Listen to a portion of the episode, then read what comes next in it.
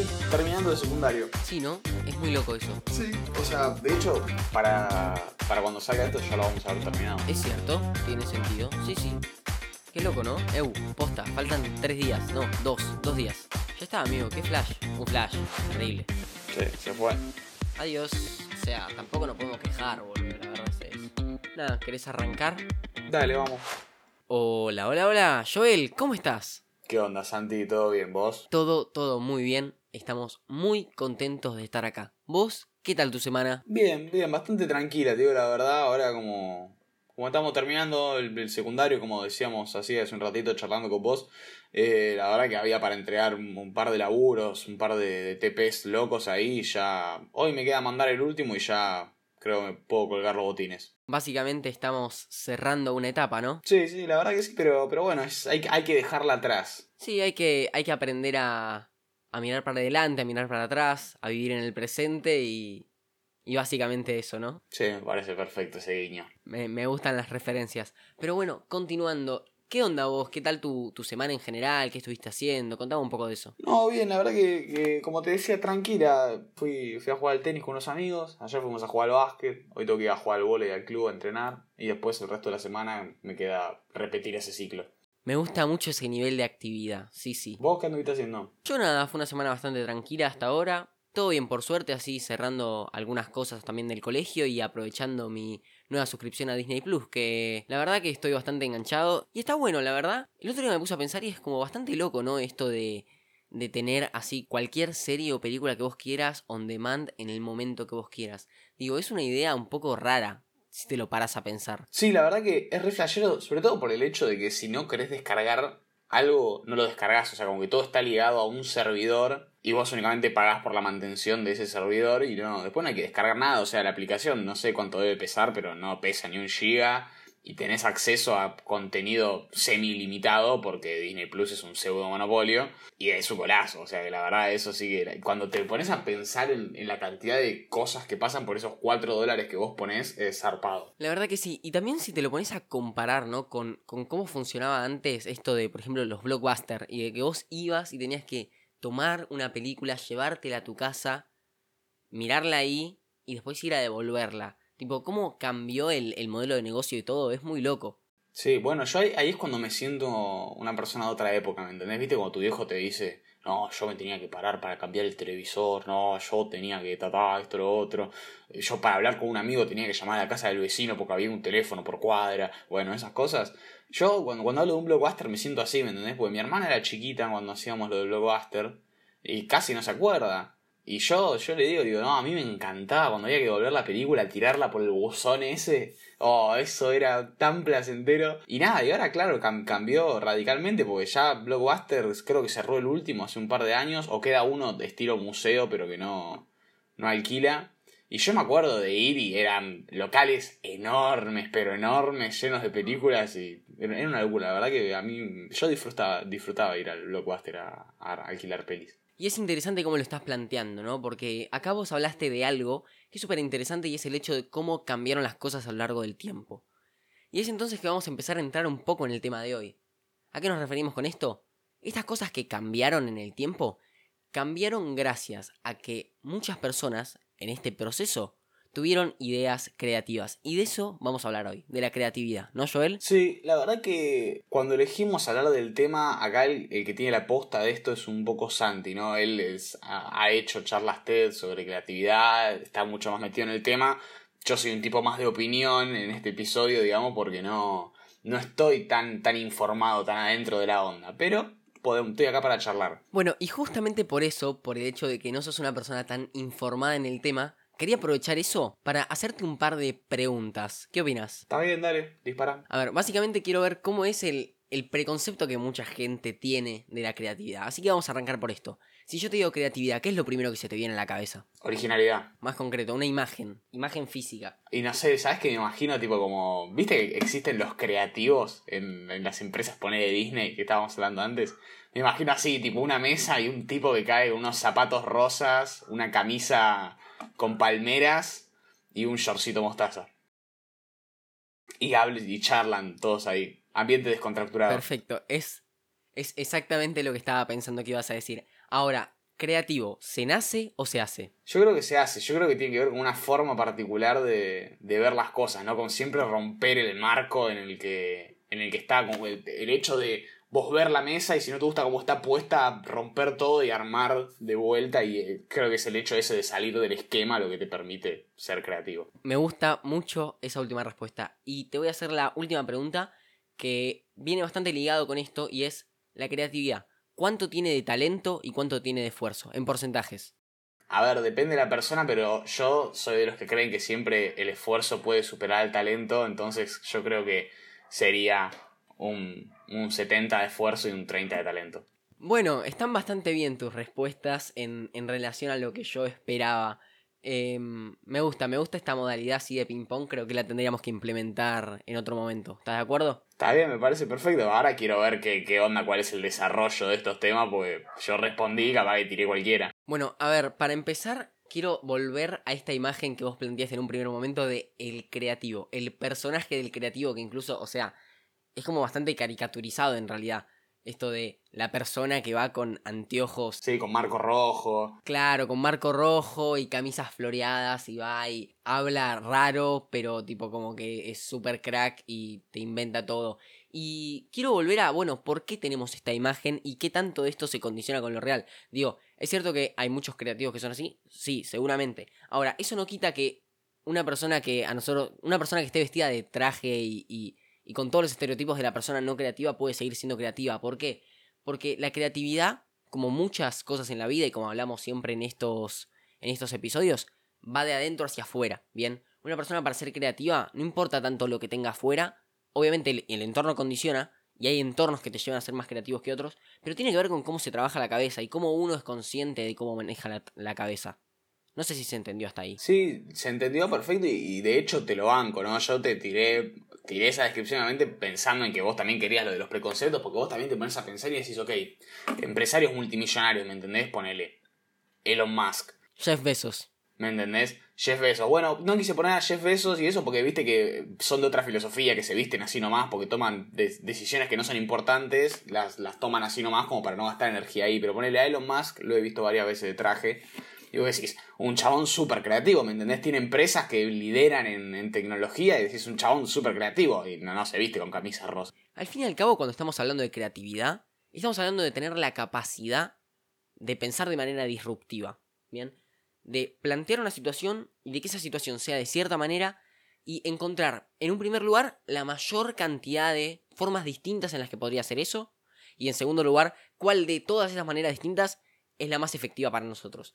La creatividad es eso, es un proceso de primero divergencia y luego convergencia. ¿Se entiende esto? Sí, lo entiendo y creo que es, es un poco esto que te decía, ¿no? Esto de, de romper el esquema y de, de, plantear, claro que yo cualquier idea, por más tonta que parezca en un principio y después capaz que, que funciona. Eso creo que vos una vez lo comentaste en una charla TED.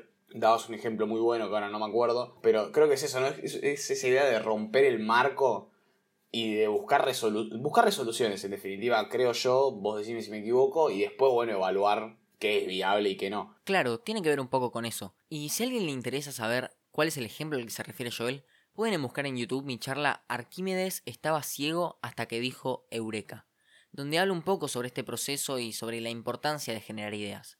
Y ahora sí, la siguiente pregunta. ¿Creativo se nace o se hace? A ver, yo creo que vos podés presentar cierta tendencia a buscar resoluciones creativas. Pero yo creo que, como todo, eh, son cosas que se, se, tienen que entrenar, por decirlo de alguna forma. Yo creo que es un poco un, tema de filosofía de vida, ¿no? Esto, el tema de decir, ok, siempre uno hacer un esfuerzo por, por buscar soluciones originales, siempre tratar de, de, romper con el esquema de los prejuicios o de romper simplemente con esto de que si todo el mundo piensa así, bueno, pero también lo podemos ver por acá y eso puede llevar a... Y creo que es, es un poco esa, esa filosofía que uno decide llevar adelante, de decir, ok, siempre voy a tratar de no quedarme con la primera respuesta que se me venga a la cabeza, por más que sea fácil, sino en, en pensar en otras cosas, porque pueden salir cosas piolas.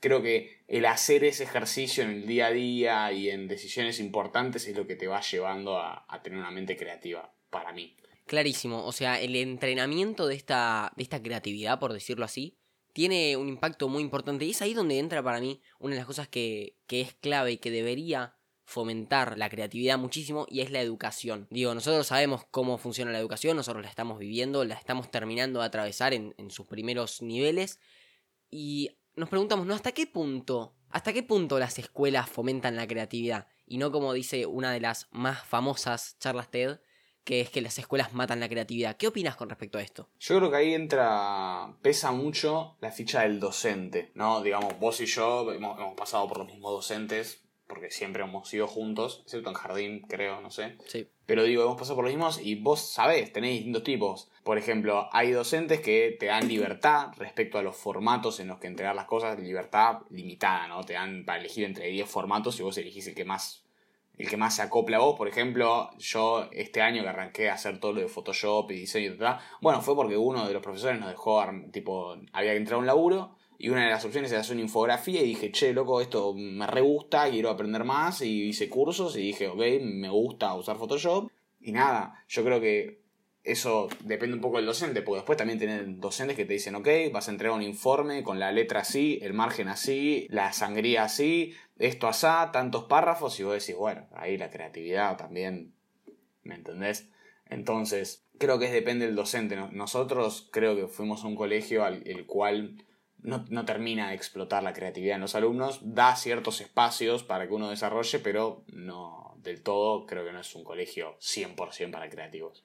Estoy de acuerdo con vos y creo esto, ¿no? Que también el docente tiene un rol clave, pero también el rol clave suele estar en la currícula. Digo, nosotros particularmente somos un país donde su currícula educativa no tiene demasiado que ver con el tema de la creatividad. Digo, nunca se, se tratan estas cuestiones y como que siempre se fomenta un tipo de, de evaluación, sobre todo tradicional, que, que en la mayoría de los casos no permite explotar los recursos que nosotros los estudiantes tenemos y es clave, sobre todo este año fue muy clave, el tema de tener necesariamente que utilizar los recursos digitales para la evaluación, porque no solo nos obligó a nosotros los estudiantes a ser creativos, sino también a los docentes.